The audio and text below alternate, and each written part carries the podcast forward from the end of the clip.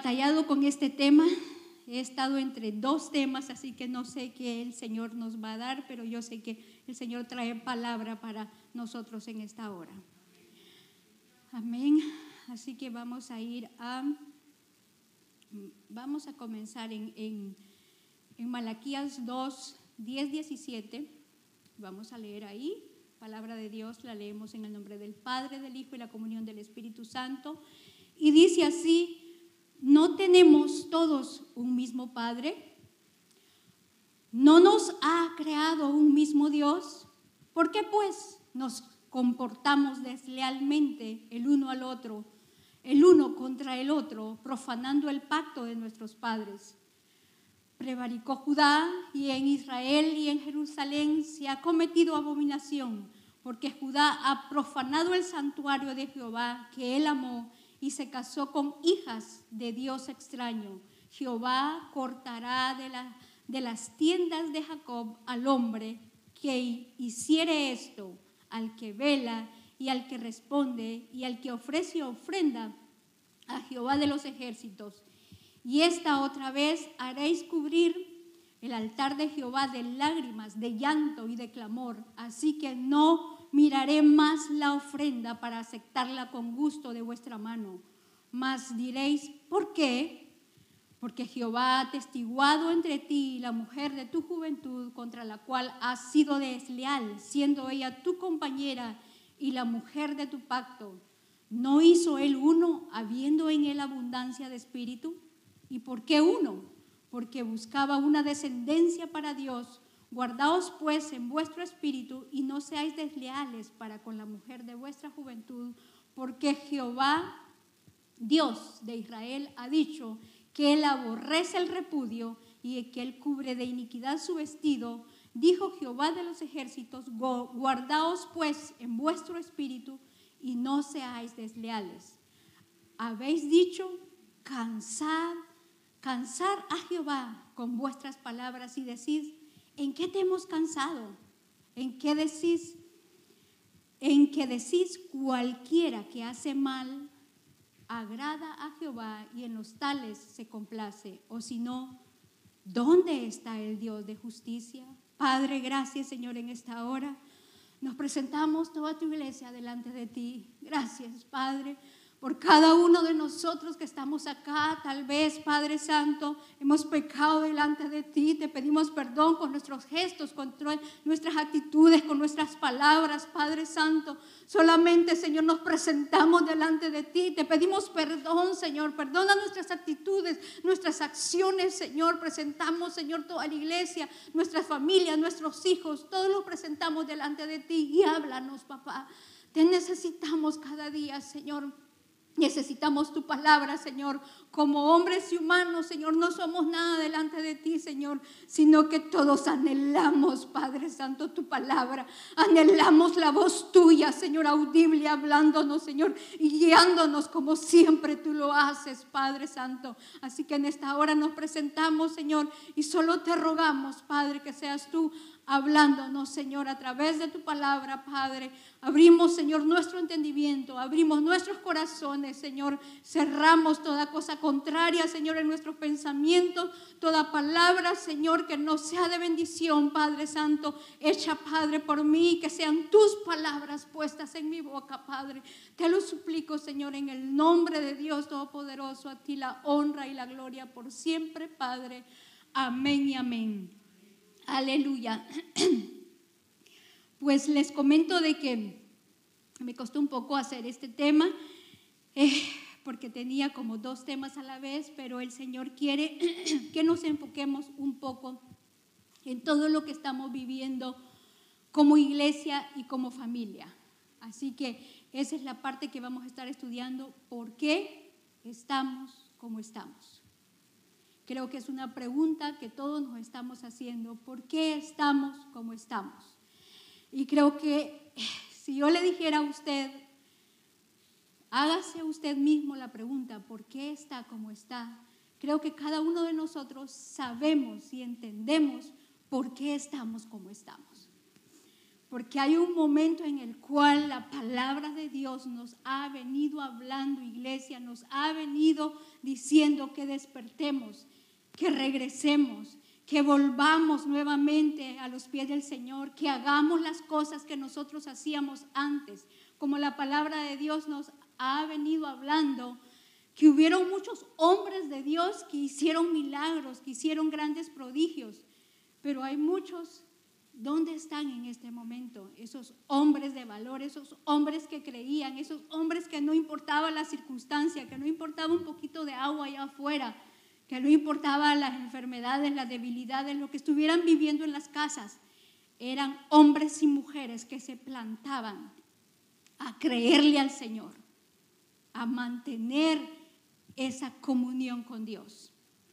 Y cuando vamos a la palabra en Jeremías 8, 4, 17, ahí, vamos a comenzar, vamos a ver la hora para que no me pase con ustedes y me digan, hermana, nosotros nos vamos y usted siga predicando.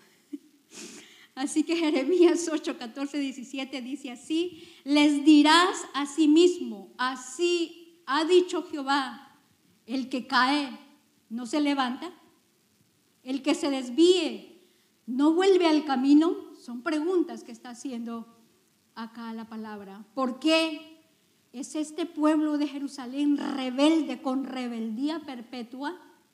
Abrazaron el engaño y no han querido volverse.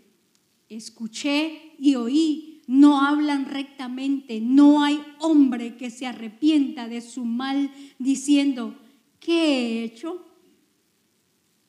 Cada cual se volvió a su propia carrera como caballo que arremete con ímpetu, con ímpetu a la batalla. Aún la cigüeña en el cielo conoce su tiempo y la tórtola y la grulla y la golondrina guardan el tiempo de su venida, pero mi pueblo no conoce el juicio de Dios. Aleluya, amén. Mire todo lo que la palabra nos está hablando en esta hora es que por qué estamos como estamos. Y definitivamente que como familias cristianas podemos caer. Aquí lo dice la palabra, que nos comienza a decir el que cae no se levanta. Claro que como familias muchas veces podemos caer, pero la palabra nos está advirtiendo, nos está diciendo, sí, claro, podemos caer, pero no nos vamos a quedar ahí. Tenemos que levantarnos, tenemos que luchar y tenemos que ver qué es lo que nosotros estamos haciendo para poder caer. ¿Por qué estamos cayendo continuamente? ¿Por qué, como dice la palabra acá, dice de que eran la rebeldía era con rebeldía perpetua, ni tan siquiera era una rebeldía que la cometían cada cierto tiempo, sino que era una rebeldía que vivían en ella, según la palabra, según Jeremías nos está hablando acá. Entonces tendríamos que decir que definitivamente como familias cristianos tenemos que reflexionar en lo que está pasando en nuestra casa. Y este es un llamado a las familias cristianas, a las familias de Dios. Si nos damos cuenta, toda la Biblia está basado en la familia. ¿Dónde están las familias en este momento? ¿Dónde están las autoridades? ¿Dónde están las cabezas de hogar? Está pasando algo muy grave en cada uno de nosotros. ¿Por qué? Porque estamos olvidando que está basado Dios mismo, lo primero que Él hizo fue la familia. Y está basado el Evangelio. La iglesia misma está basada en la familia. Pero estamos como estamos porque hemos abandonado el creer, hemos abandonado las iglesias, hemos abandonado muchas veces el trabajo, el liderazgo. Estamos muy contentos en casa, muy tranquilos, muy en paz y cada quien ocupándose en sus propias cosas. ¿Qué quiere como familia? Como familia no estamos dando lo que Dios quiere. Nos han estado hablando, me acuerdo los temas de lo que fue el evangelismo, y nos hablaban y nos decían que como iglesia nosotros tenemos que tener una altura en donde los, en donde los de afuera vean que qué hermoso cómo vive la familia de Dios. Deseen estar en medio de nosotros. Pero es que lo desean, no, porque estamos como estamos, como, como familias nosotros, porque se nos está olvidando el que nos enfoquemos en Dios primeramente. Hay muchos hijos, muchas familias nuestras que ya no están. ¿Por qué? Porque nosotros como iglesia, como individuo, individuos de parte de Dios, deberíamos de dar una altura y no la estamos dando. ¿Cómo vamos a avanzar? ¿Cómo nuestra familia va a venir a los pies del Señor si nosotros estamos como estamos en este momento? Es fuerte. Dice que estamos viviendo un tiempo de enfriamiento espiritual, de conflictos matrimoniales y familiares, de violencias domésticas, de escasez económica, de alejamiento de los caminos de Dios, enredados en una vida de mundalidad. Tenemos que hacernos esta pregunta. ¿Qué está pasando con mi familia? ¿Soy yo parte de la familia? Y entonces, ¿qué estoy haciendo para guardar la paz? Para guardar esa comunión que teníamos antes. Antes teníamos reuniones familiares, traíamos y hablábamos de la Biblia. Hoy no, hoy tenemos reuniones de pleitos. Hoy tenemos reuniones de conflicto. Hoy pasan dos, tres horas arreglando un pequeño problema que no tendría que ser así. Y somos la familia de Dios.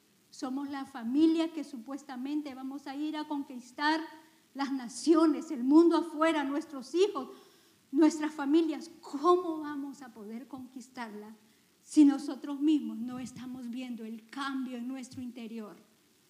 Y es sofocante, es de que nosotros nos preguntemos.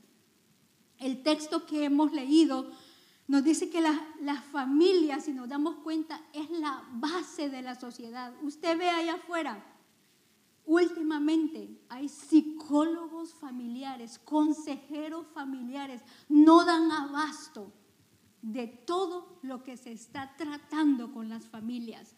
Y muchas veces tenemos familias cristianas que están luchando con esto. Ahora, como ciudadanos nosotros estamos luchando con la parte física, espiritual, moral y emocional si somos hijos de Dios, les hago una pregunta. ¿No acaso tendríamos que creer en nuestro Padre, en el único que nos creó, el que nos formó, el que sabe cómo está cada uno de nosotros en esta mañana? Él sabe cómo estamos. ¿No tendríamos que creer? Como decía un hermano, me gustó mucho esa parte, que le, eh, comentó un hermano a, mi esposo y le decía, pastor, tengo una enfermedad y le comentó la enfermedad que tenía. Y, y está bien, lo que digan los doctores está bien, pero yo no la acepto.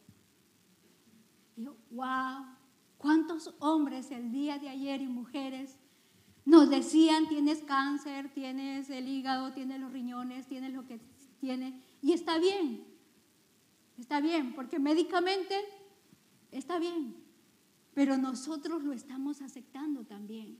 Nuestro espíritu, nuestro cuerpo se está debilitando a causa de toda la lucha que llevamos nosotros en nuestras mentes.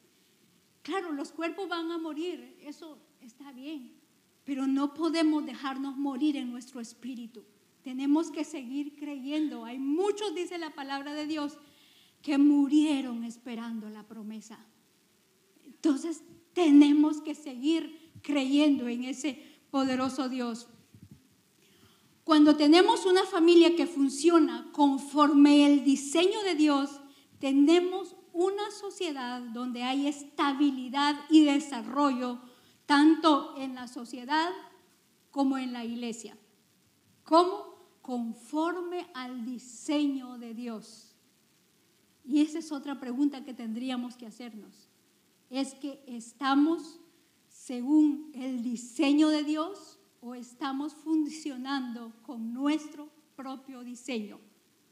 No, yo soy la mujer, yo funciono de esa manera, mi esposo es mi esposo, yo quiero cambiarlo a él, porque casi siempre somos las mujeres, no sé por qué, queremos hacer el cambio nosotras, pero no, no nos toca a nosotras hacer ese cambio. Dios ya hizo un hombre y una mujer con sus funciones. Cada quien tiene su propia función. El problema es que no estamos tomando la función que nos corresponde. Ese es uno de nuestros problemas. Estamos viendo como hay muchos ciudadanos y hermanos que no respetan los principios morales ni emocionales. Podríamos decir que así como sucede en cualquier diseño, así uno, si uno no sigue las instrucciones del diseñador, ¿cómo va a funcionar un diseño? El día de ayer eh, estábamos viendo cómo funcionaba una refri y decíamos, hay que ir a las instrucciones. Porque de, ninguna manera, por más que yo crea que así funciona, no va a funcionar así. Hay un, hay un libro que dice cómo funciona cada una de las cosas. También nosotros tenemos el diseño de parte de Dios. Entonces, tenemos que saber cuál es nuestra función como esposa, como esposo, como hijos, como suegras, como suegros, como nietos, como todo. Hay una función en la cual nosotros nos estamos olvidando y queremos hacerlo a nuestra manera, que es ahí donde tenemos el gran problema. Estamos muchas veces actuando conforme nuestras personalidades, conforme nuestras creencias, conforme nuestros deseos y nuestros gustos. Y casi siempre es conforme nuestros deseos. Yo lo quiero así porque así me gusta a mí, ya. Pero nos olvidamos que no solo vivo yo sola en la familia, que no solo vivo yo sola en una iglesia, que todos formamos parte y que Dios ha pedido que también sepamos vivir aprender a vivir de tal manera, dice la palabra. O sea que nos está diciendo que aprendamos a vivir. Y es la parte que nos cuesta a nosotros porque, como les digo, siempre estamos viendo conforme lo que nosotros creemos y conforme lo que nosotros nos gusta. No estamos siguiendo el patrón divino. Dios no solamente diseñó la familia, sino que también estableció los roles de cada uno. Él nos dio responsabilidades específicas para cada uno de los miembros. Y esa es la parte que nosotros nos está costando. ¿Cuál es mi responsabilidad en la casa? ¿Cuál es mi, eh, eh, la parte en la cual yo tengo que trabajar? La semana antepasada eh, les ponía en, lo que era la universidad que trabajáramos en una de las cosas que nosotros nos estaba haciendo difícil tratar que queríamos para nuestro esposo. Algo que a nosotros queremos, pero que nosotros tenemos que darlo para nuestra familia. Porque muchas veces queremos, pero nosotros mismos cuando nos damos cuenta tenemos más errores que los que queremos que nuestro esposo o la persona que está a la par cambie. Entonces, cuando no estamos cumpliendo nuestras responsabilidades, entonces encontramos conflictos, encontramos roces, encontramos desconfianza y tristezas. Dios diseñó la responsabilidad y la responsabilidad va ligada con la autoridad. Muchas veces queremos autoridad, no sé si usted se ha dado cuenta, hay hogares que hay matriarcados y hay muchas veces queremos la autoridad, pero la autoridad lleva responsabilidad. Y no es fácil solamente decir, bueno, aquí yo mando, sino que también es responsabilidad. Creo que tenemos aún más cosas que responder en esa parte. Eh, número uno, estamos como estamos por la rebeldía que hay en nuestro corazón. Vámonos adentro, vámonos a nuestro corazón. Hay rebeldía y eso nos está costando familias enteras. Vea para afuera, vea después de esta pandemia cuántas familias han quedado, cuántos hijos están sin su padre y sin su madre, o solo con uno o solo con el otro. ¿Por qué? Porque hay rebeldía en nuestro corazón, hay orgullo en nuestro corazón y no queremos cambiar. ¿Es eso lo que la palabra de Dios nos dice? No. La palabra nos dice que nosotros vamos a tener que dar cuentas por nuestros hijos, por nuestra familia, por lo que hemos hecho. Y además de eso, si usted quiere que el Evangelio pueda seguir adelante, necesitamos familias fuertes. Necesitamos familias que van a estar de acuerdo con el diseño de Dios. Dice ahí mismo donde leímos en Jeremías 5, en la primera parte, dice, porque es este pueblo de Jerusalén rebelde con rebeldía perpetua. Como familias cristianas que tenemos conocimiento de la palabra de Dios, que sabemos lo que agrada al Señor, eh, tendríamos que ver qué es lo que nos conviene como hijos de Dios en qué estamos fallando nosotros, por qué estamos de esta manera, por qué nosotros estamos viendo que todo se está destruyendo allá afuera y como familia, como hijos de Dios, no miramos lo que estamos viviendo en casa. Miremos qué estamos viviendo, por qué estamos de esa manera, por qué no nos podemos bajar, por qué no nos podemos ayudarnos unos a los otros. De nosotros depende este Evangelio, de, de la iglesia en sí, de las familias. Cuando vamos a Génesis, desde Génesis Dios dice de que Él dio al hombre y a la mujer. Vamos al final en Apocalipsis y, es, y vemos cómo hasta el final la iglesia y la esposa dicen, ven, Señor Jesús. Y nos damos cuenta que hay un propósito por el cual Dios nos dejó de esta manera.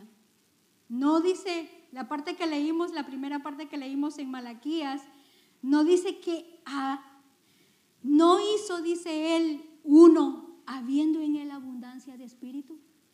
¿Por qué acaso el Señor tuvo que hacer solo a Adán sabiendo que había abundancia de espíritu? Él es el dueño y señor de todo. Él hubiera hecho cantidad de seres de diferentes formas. Sin embargo, la palabra de Dios dice, ¿no hizo Él uno habiendo en él abundancia de espíritu? ¿Y por qué uno? Todavía dice la palabra. ¿Y por qué uno? Porque buscaba una descendencia, dice, para Dios. ¡Wow! Entonces, somos nosotros los que estamos fallándole al Señor. Somos nosotros los que tenemos que tomar parte en el rol que Dios ha puesto en cada uno. ¿Cómo estoy trabajando yo en casa? ¿Cómo estoy trabajando en iglesia? ¿Qué estoy haciendo? ¿Qué estoy permitiendo? ¿Qué no estoy permitiendo? Muchos vinieron al Evangelio cuando cuando este, ya eran cristianos y ya se habían casado, ya se habían divorciado, y eso lo entiendo, pero hoy día ya, ya sabemos cómo tenemos que andar. Ya no podemos decir, no, Señor, yo no lo sabía. Al contrario, hoy día ya sabemos cómo tenemos que conducirnos en la casa de Dios. Amén. Romanos 13, 1, 2 dice, someteos a toda persona, a todas las autoridades superiores, porque no hay autoridad sino de parte de Dios, y las que hay por Dios han sido establecidas. De modo que quien se opone a la autoridad, a lo establecido por Dios, resiste, y los que resiste acarrean condenación para sí mismo. ¿Por qué? Porque si nos ponen una autoridad enfrente, es la que no podemos soportar. No sé por qué somos de esa manera. Nos pasan mil cosas por nuestra cabeza, pero estamos, nuestro corazón, nuestra manera de pensar es de no someternos. Esa es la parte que a nosotros nos preocupa mucho el someternos a las autoridades. Y esa es, esa es una de las cosas que el Señor nos habla una y otra vez. ¿Qué tenemos que hacer según la palabra? Someternos, someternos. Solo que la palabra también nos habla que las autoridades delegadas de parte de Dios también tienen que saber la manera y el trato que el Señor pide. ¿No acaso la palabra de Dios dice que Él, siendo el Señor, el gobernador de este, de este mundo, ¿no acaso Él se humilló a servir? Está diciendo que tenía autoridad, tenía servicio y tenía ejemplo. Y es una de las cosas que la palabra nos habla y que nosotros Muchas veces tenemos la autoridad, pero una autoridad que no es capaz de responsabilizarse, ni de amar, ni de servir, porque la palabra de Dios es lo que dice. Estamos como estamos porque nos hemos dejado engañar por las mentiras del mundo, y eso lo vemos en Jeremías 8, 5 en la segunda parte. Abrazaron el engaño, dice, y no han querido volverse de la vida de mundalidad, de mentiras, pues todo lo que el diablo ofrece por medio del mundo es falsedad, es una ilusión. Entonces, como cristianos, estamos abrazando engaños y muchas veces nos estamos apartando de Dios. ¿Qué estamos viendo allá afuera? De todo. Estamos viendo de todo. Muchas veces yo les he dicho a muchos padres, por favor, no le den fósforos a sus hijos. Muchas cosas que nosotros estamos haciendo en casa, sus hijos las están viendo. Muchas situaciones que usted dice que no son malas, son malas delante de Dios. Pero nosotros decimos, no, yo no lo veo malo. Usted no lo ve malo, pero ¿qué dice la palabra? Tendríamos que ir a lo que dice la palabra y no creer que yo estoy bien. Por favor, padres, tengamos cuidado con esta parte. Nuestros hijos, yo estoy muy preocupada con las generaciones que vienen. Y les digo con todo mi corazón, hay muchos adolescentes, hay muchos niños que ni tan siquiera van a llegar a los 18 años y van a querer irse al mundo. No hay una base en sus corazones. No hay un nuevo nacimiento en sus corazones. Nos está costando como padres. ¿Pero por qué? Porque hubo un momento que a nosotros nos, nos dañaron como padres, nos hirieron, nos lastimaron, nos abusaron, nos hicieron de todo cuando estábamos niños. Pero crecimos y cuando crecimos dijimos, ah, esto mismo no lo van a vivir nuestros hijos. Ahora les vamos a dar todo lo que yo no tuve, se lo voy a dar a mis hijos. Pero también está mal. Porque el querer darle todos a mis hijos, estoy haciendo también un daño para ellos. Entonces tampoco estoy bien. Aún vemos generaciones y generaciones en las cuales hemos visto que se han perdido.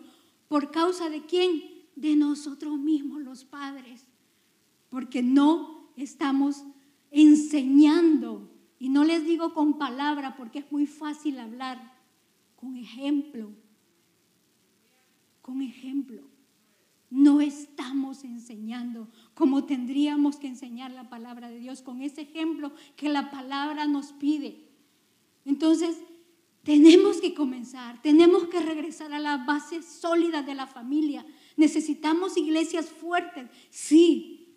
Necesitamos que el Evangelio pueda seguir proclamado allá afuera, sí. Pero no necesitamos perder a nuestros hijos. Porque si no de balde, si perdemos a nuestros hijos, ¿qué trabajo hemos hecho entonces? Si nosotros somos el reflejo para ellos. Nosotros, ellos nos ven y dicen, wow, mi papá, mi mamá, tal vez se enojan, tal vez se frustran, tal vez están enfermos, tal vez estén como estén, pero le creen al Señor, están ahí, siguen adelante, tienen esa fe. Pero si nos ven y dicen, no, mi papá ya no cree, ya el evangelio que me enseñó ya quedó atrás, yo ya no veo que busque del Señor, ya no hay palabra firme de mi Padre para conmigo, solo son gritos, no hay una guianza. Porque les digo, la peor manera de poder enseñar a nuestros hijos es gritando. No les entra nada. Con gritos no podemos enseñarlos. Necesitamos sentarlos y hablarles y tal vez pedirles perdón si nosotros, en nuestra manera de ser, en nuestra manera de querer darles todo, porque como les digo, quisimos darles todo porque no lo tuvimos. Entonces ahora regresar nuevamente, ver por qué estamos como estamos en este momento. El mundo nos engaña por medio de las fiestas de entretenimiento, de diversiones. Muchas veces les decimos a nuestros hijos, pues no está mal, no, te puedes ir a divertir, puedes ir aquí, puedes ir allá, esto no está mal. Pero cuando no estamos poniendo a Dios en primer lugar y nosotros mismos estamos siendo los que no les estamos dando ejemplo, eso está mal. Que nos divertamos, que se diviertan nuestros hijos, está bien, perfecto, pero que sepamos enseñarles que Dios es primero, que trabajar y servir al Señor es primero. Sí, están luchando y hay jóvenes que yo veo, wow, que se han permanecido y les agradezco porque son ejemplo para muchos. Primera de Timoteo 5:6 dice, pero la que se entrega a los placeres viviendo está muerta. Cuando usted va a Primera de Timoteo habla muchas veces de aquellas mujeres que están luchando en las casas y están muchas veces este, están viviendo, pero están muertas en su manera de ser y en su manera de servir, en su manera de actuar, en su vida espiritual, en su vida familiar. Y es ahí donde nosotros tenemos que enfrentarnos a nosotras mismas, las mujeres. A los hombres no hablo porque no sé cómo funcionan 100%, pero yo hablo por mí como mujer. Eh, tercera parte, estamos como estamos porque reconocemos que estamos mal, pero no nos arrepentimos de nuestros pecados. Cuando usted viene cada domingo, usted dice y habla de la palabra, wow, el Señor nos tocó, el Señor nos habló los viernes a través de todas las enseñanzas. Nos decimos nosotros que estamos reconociendo, pero no estamos arrepentidos. Estamos viendo que la palabra estuvo bien, pero no hay arrepentimiento en nuestro corazón. Y el arrepentimiento es volvernos, pararnos y volvernos a los caminos de Dios. Jeremías 8, 6 dice, escuché y oí, no hablan rectamente, no hay hombre que se arrepienta de su mal diciendo, ¿qué he hecho? ¿No ha habido un momento específico en la cual usted va a los pies del Señor y le dice, Señor, ¿qué he hecho? ¿Es que estoy haciendo bien con lo que estoy haciendo? No, no se ha fijado usted esa parte que nosotros en, en nuestro espíritu muchas veces hemos llegado a decirle. Dice, cada cual se volvió a su propia carrera como caballo que arremete con ímpetu a la batalla. O sea, sí reconocemos, sí decimos, ¿qué he hecho? O tal vez este, tomamos una cita con nuestra familia y, y pedimos perdón, pero no nos sirve de nada, porque seguimos en el mismo patrón de comportamiento que hemos estado trayendo. Dice acá, dice, cada cual se volvió a su propia carrera. O sea que en un momento yo vine, reconocí y dije, ¿Qué he hecho? ¿Estoy haciendo bien con lo que estoy haciendo? Pero fue un momento nada más, fue un destello nada más y se acabó. Y después vuelvo como ese caballo a su caminar. Vuelvo a agarrar carrera en el camino de la vida, ese camino que yo agarro todos los días. Y me olvido de lo que el Señor me ha estado hablando. Y es lo que la palabra me está enseñando en esta parte, que yo tengo que arrepentirme de todo corazón. Tengo que dejar todo pecado, no solo reaccionar y decir, hoy día yo voy a buscar de Dios, sino obligar a mi cuerpo, sujetar mi cuerpo y enseñar a que pueda doblegarse delante de Dios. Porque lo que estamos viviendo en estos tiempos es un pleito contra nosotros mismos, contra nuestros pensamientos, contra nuestras emociones, contra todo lo que nosotros mismos nos estamos hablando constantemente. Como le decía yo muchas veces, 70% de lo que hablamos nos lo hablamos nosotras mismas. Y estamos diciéndonos constantemente puras palabras negativas. Y es ahí donde nosotros tenemos que escuchar la voz de Dios. Dice, muchos de nosotros en nuestros hogares nos vivimos lamentando por cómo estamos, pero no queremos reconocer nuestros errores y arrepentirnos de nuestros pecados. Lamentaciones 3:39 dice, ¿por qué se lamenta el hombre viviente? Es otra pregunta. Laméntese el hombre de su pecado. Wow. Miren lo que dice. ¿Por qué se lamenta? Muchas veces, ay, que me lamento, es que mi carro está viejo, es que mi casa, es que esto, esto, que lo otro. Dice, ¿por qué se lamenta el hombre viviente? Nos lamentamos de todo, pero no nos lamentemos de eso, dice la palabra de Dios. Lamentese el hombre de su pecado, de eso tendríamos que lamentarnos. Tendríamos que venir delante del Señor y decirle, Señor, perdóname, me lamento, me humillo, quiero cambiar, quiero luchar por mi familia, quiero luchar por mis hijos. Nosotros ya vivimos. Nosotros ya vivimos. Y he visto muchas parejas que no están pensando en sus hijos, solo están pensando en cuánto les duele a ellos, en cuánto están viviendo, en cómo están, pero no están viendo las demás generaciones. Hay niños que están llorando ya solos en sus casas. Hay jóvenes allá afuera que se están drogando, que están siendo abusados. ¿Sabe por qué? Porque hay un hombre y una mujer que no hemos querido humillarnos, que seguimos en nuestro pecado, que seguimos en nuestra manera de ser. Y nos van a pedir cuentas. La familia es de Dios. La familia tiene un dueño. La familia es de Dios y en ella está basado todo lo que nosotros miramos de parte de Dios está basado en la familia. La iglesia en sí está basada en la familia. Si nosotros tenemos patrones de comportamiento de parte de Dios, bíblicamente, patrones bíblicos de Dios, vamos a tener familias fuertes, familias que puedan avanzar y familias que puedan enseñar la palabra de Dios.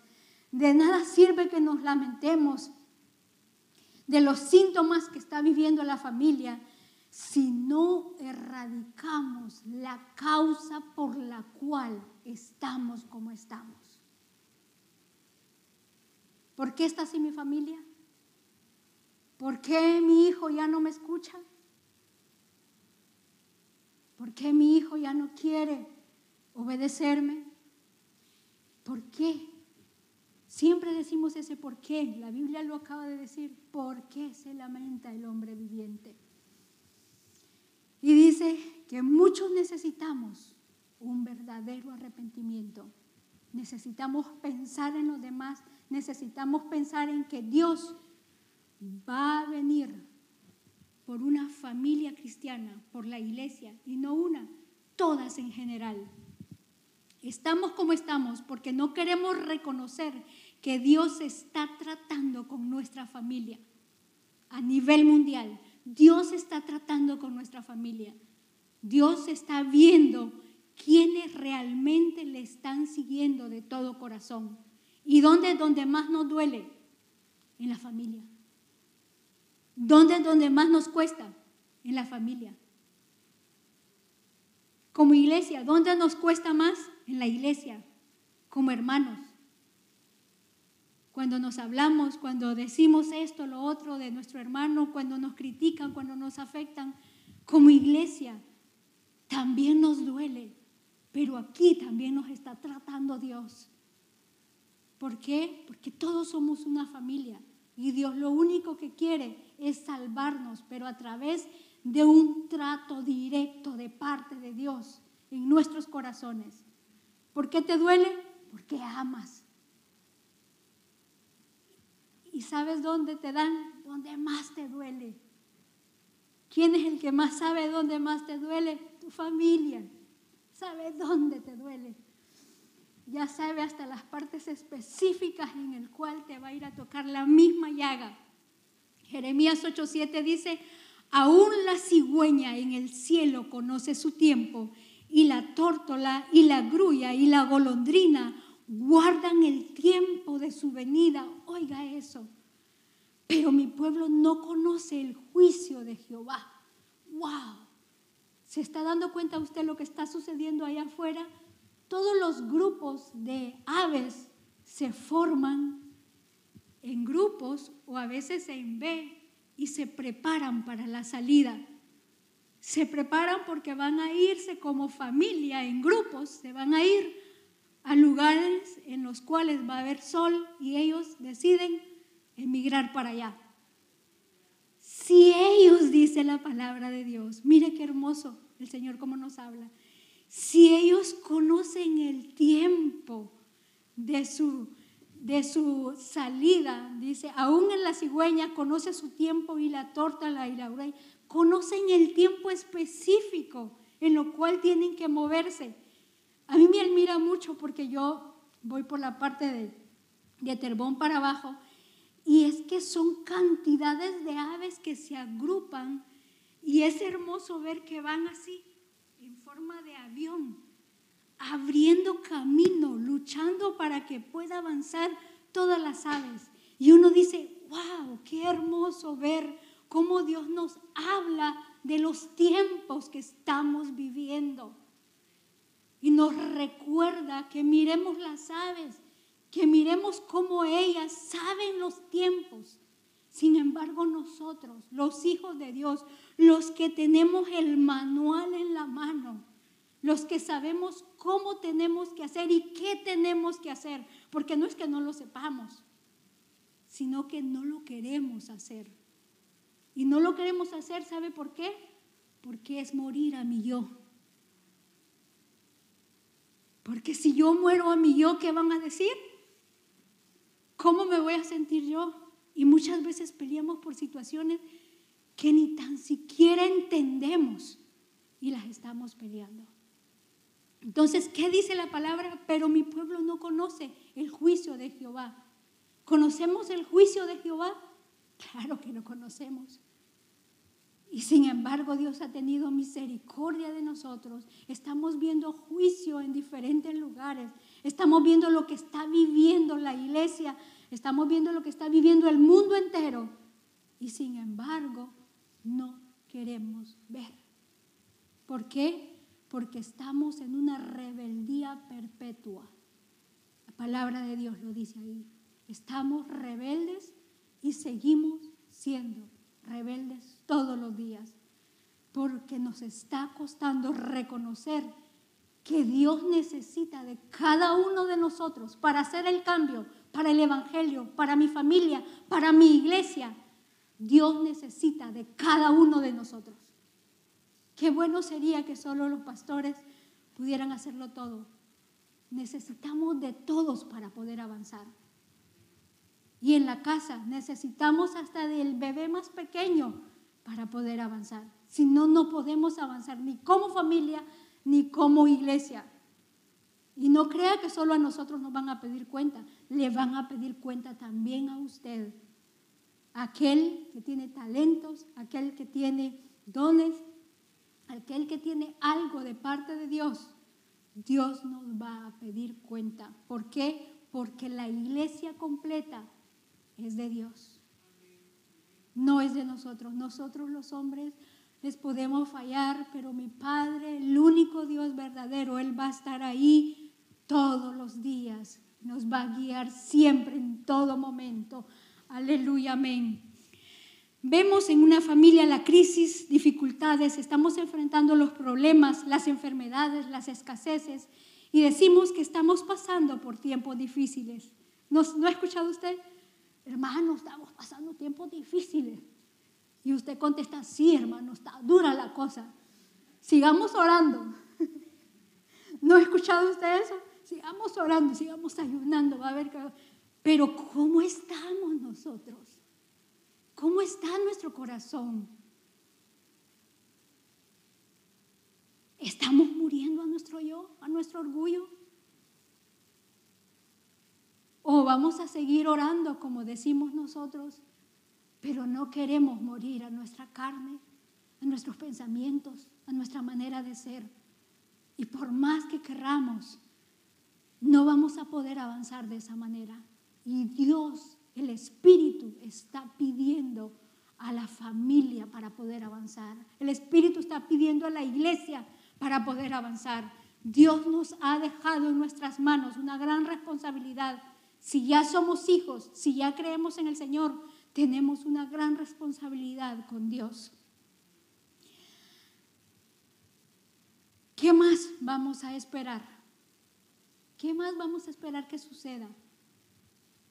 Vamos a esperar estar separados, que nuestras familias estén por un lado, que la iglesia se deshaga, porque hay muchas iglesias que están ya sin funcionar, sin pastores, sin familias. ¿Qué más vamos a esperar nosotros para poder pararnos, arrepentirnos y trabajar en lo que el Señor nos ha puesto en nuestras manos? ¿Qué más queremos que pase? Seamos sabios, volvámonos al camino de Dios, arrepintámonos en Jeremías 8:20 dice, pasó la siega, terminó el verano y nosotros no hemos sido salvos. Mire lo que habla la palabra. Estamos solo viendo que pasa la siega, que se terminó el verano, que pasan muchas cosas. ¿Y qué de nosotros? Dice la palabra que no hemos sido salvos porque no nos hemos humillado no hemos podido reconocer. Si miramos en conclusión, creo que pudiéramos decir hoy día esta misma pregunta, ¿por qué estamos como estamos? Y creo que tendríamos que responder una pregunta aún más importante. ¿Qué vamos a hacer para dejar de estar como estamos? ¿Qué vamos a hacer cada uno de nosotros? ¿Cuál es el aporte que yo le voy a dar a mi familia? A esos pleitos que estamos teniendo en casa, a ese desasosiego que tenemos en nuestro corazón, en nuestra mente, en nuestra vida. ¿Qué vamos a hacer para dejar de estar como estamos? ¿Vamos a luchar por nuestros hijos? ¿Vamos a, a, a dejar por un lado nuestro orgullo y vamos a decir hoy día, yo voy a pelear por mi familia, por mi familia en Cristo, por mi familia que Dios ha puesto en mis manos. ¿Cómo? Qué difícil se están poniendo nuestros adolescentes. Pero no nos acordamos cómo fuimos nosotros cuando éramos adolescentes. No nos acordamos todo lo que hicimos nosotros cuando fuimos muchachos o cuando aún muchas veces cristianos ha habido, como dice la palabra de Dios, ¿quién no ha caído? Dice la palabra. ¿Cómo comenzó usted la palabra acá? ¿Quién no ha caído? ¿Es que acaso nos hemos levantado? ¿O vamos a seguir ahí en el suelo caídos? Tenemos que ver todo lo que está sucediendo. La palabra de Dios nos manda a hacer un recordatorio y a decirnos que nosotros tenemos que ver cómo estamos nosotros, qué estamos haciendo para nuestra casa. Segunda de Crónicas 7:14. Creo que todos se saben este versículo o esta parte del versículo. Dice la palabra de Dios, si se humillare mi pueblo, sobre el cual mi nombre es invocado, y oraren y buscaren mi rostro, y se convirtieren de sus malos caminos, entonces yo iré desde los cielos, perdonaré sus pecados y sanaré su tierra. ¿Qué es lo que hemos dejado de hacer? Hemos dejado de humillarnos, hemos dejado de invocar su nombre, hemos dejado de orar y hemos dejado de buscar su rostro. Eso es lo que hemos dejado de hacer. ¿Cómo entonces vamos a poder avanzar? Necesitamos, como dice la palabra de Dios acá, necesitamos volvernos de nuestros malos caminos. Necesitamos reaccionar y ver qué es lo que yo no he estado haciendo para poder avanzar. Si acaso se humillara mi pueblo, wow, ¿cómo el Señor no mirará a su pueblo en el cielo? ¿Cómo no muchos de nosotros decimos cada madrugada, Señor, por aquel que está triste, por aquel que está dolido, por aquel que está afligido, por aquel que está débil. Y muchas veces nosotros no nos estamos humillando como debiéramos delante de Dios. No estamos buscando su rostro. No estamos queriendo morir. Porque ¿sabe lo primero que saca todo esto en los hogares? Nuestro carácter. Nuestro carácter es el primero que salta y es ahí donde necesitamos trabajar como hijos de Dios. La palabra de Dios dice en... Vamos a leer esta parte, perdón, perdón, perdón. Perdón. En Efesios 5, 21, 33, vamos a leer solo la parte 26 25, Efesios 5, 25. Maridos, amad a vuestras mujeres, así como Cristo amó a la iglesia y se entregó a sí mismo por ella, para santificarla, habiéndola purificado en lavamiento de agua por la palabra, a fin de presentársela a sí mismo a una iglesia gloriosa que no tuviese mancha ni arruga, ni cosa semejante, sino que fuese santa y sin mancha. Asimismo también los maridos, que es la palabra que no nos gusta, deben amar a sus mujeres como a sus mismos cuerpos. El que ama a su mujer, a sí mismo se ama. ¿Cómo amó Cristo a la iglesia? Dice la palabra que Cristo la santificó, dice que amó a la iglesia y se entregó con un amor sacrificial. Así amó Dios a la iglesia y la ama de esa manera porque se entregó por cada uno de nosotros. Y me gusta, dice, y, y dice, maridos, amad a vuestras mujeres así mismo como Cristo amó a la iglesia y se entregó a sí mismo para ella, para, ese para en el 26 dice, para santificarla, habiéndola purificado en el lavamiento por la palabra o sea, de que nos damos cuenta que Cristo Jesús no solamente vino Él y se dio a sí mismo a la iglesia, sino que Él dice que hace un lavamiento de agua por la palabra y no solamente eso, sino que la presenta sin mancha y sin arruga. Y eso mismo quiere Dios del hombre que haga con la mujer que pueda santificarla. ¿Cómo la va a santificar? A través de un trato, a través de decirle, vamos, oremos, busquemos del Señor como cabezas del hogar, como hombres de autoridad y responsabilidad, como Cristo Jesús lo hizo. Cuando lavó los pies, Cristo Jesús, ¿qué hizo? Dice de que en aquel entonces todos los que entraban a una casa tenían que lavarse los pies porque venían del desierto y iban con lodo. Pero en esta ocasión se van al lugar alto, entonces no habían sirvientes en ese momento. Entonces, cuando Jesús entra y ve a sus discípulos, dice que ve la palangana, el guacal y la toalla, lo que usted le quiera decir, la cubeta de agua, y la trae el Señor y comienza a lavarle los pies. ¿Y qué le dicen?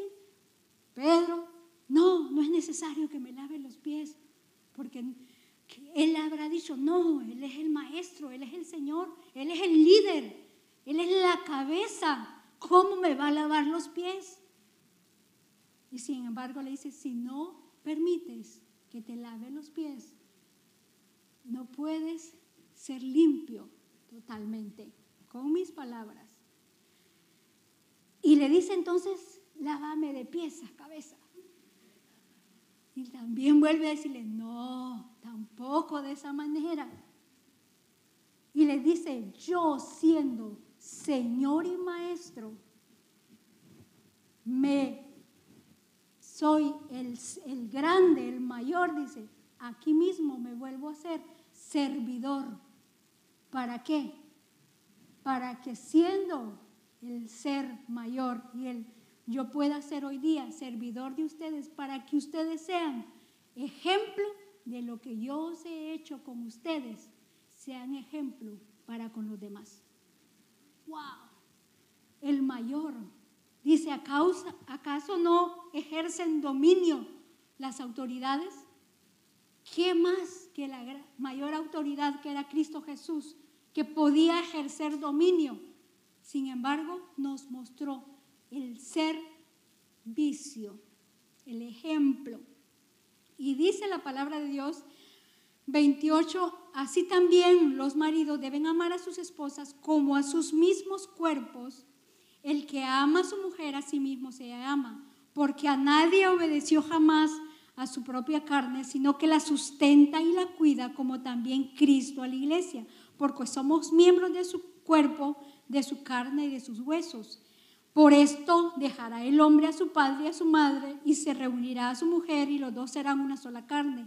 Grande es este misterio, mas yo digo esto respecto a Cristo y a la iglesia. Por lo demás, cada uno de vosotros ame también a su mujer como a sí mismo y la mujer respete a su marido. ¿Qué es más grande? ¿Amar o respetar? Ajá las dos cosas, pero yo siento que es más difícil amar, porque el amar que le piden al hombre es un amor sacrificial, como Cristo amó la iglesia. Y nosotros, las mujeres, respetemos. Ellos tienen un gran rol, un gran compromiso que nosotros no nos hemos dado cuenta que tenemos que ser sujetas, que es la parte que no les gusta o que no nos gusta, ¿verdad? Para que lo encuentren así. ¿Por qué? Porque así lo pide la palabra. Que podamos nosotros en todo momento servir y no ser servidos. Lo pide Dios, lo pide para el hombre, para la mujer. La mujer tiene su rol, el hombre también tiene su rol, los hijos tienen el rol en casa. Pero ¿cómo lo van a saber si no lo enseñamos? Si no saben cómo comportarse. Si mamá y papá se gritan, así hay que hacer entonces. Así.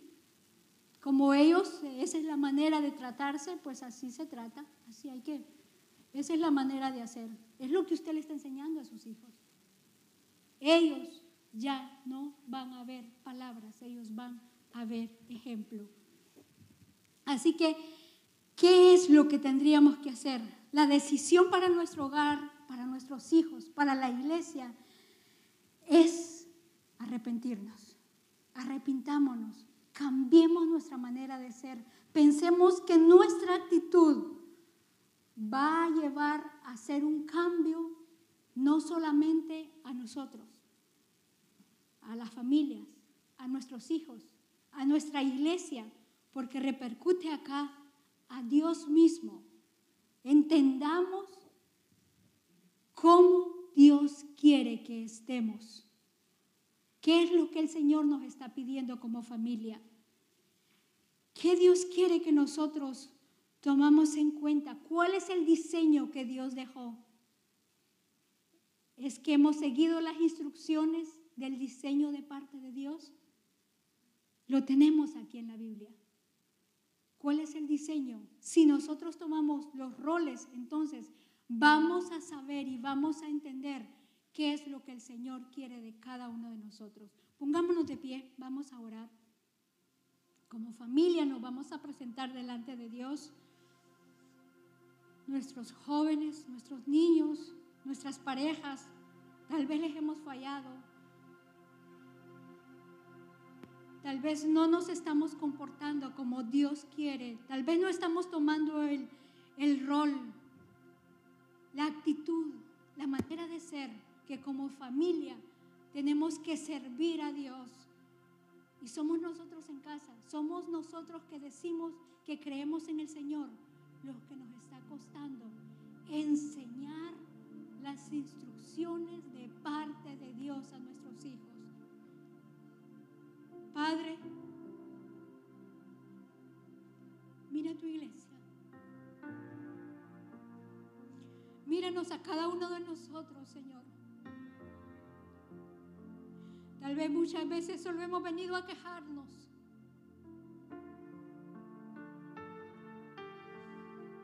Tal vez solamente hemos venido, Señor, a hacer peticiones, a pedirte, quiero esto, quiero lo otro. Pero no nos hemos dado cuenta, Padre, que necesitamos cambiar. Necesitamos arrepentirnos. Necesitamos ver qué es lo que está fallando dentro de nosotros porque nuestras familias están como están. Porque esa base tan sólida, Señor, que tú has dejado, Padre, se está perdiendo. ¿Cuál es el trabajo que tú has puesto en cada uno de nosotros como autoridad, como esposas, como hijos, no solamente en nuestros hogares, sino en tu iglesia, Padre que podamos trabajar y servirte de todo corazón, Padre. En esta hora yo presento cada familia por nombre, Señor. Yo te pido que seas tú, Padre, tomando control de todos aquellos padres heridos, mujeres heridas, con palabras fuera herida su corazón. Palabras que el enemigo tomó, hizo que hirieran tu mente, tu vida y tu corazón. Pensamientos que han venido de suicidio, de dolor, de frustración, de querer separarte. Pero cuando tú estás tomando ese pensamiento de separarte, estás afectando a los tuyos, estás afectando a tu familia. Thank you.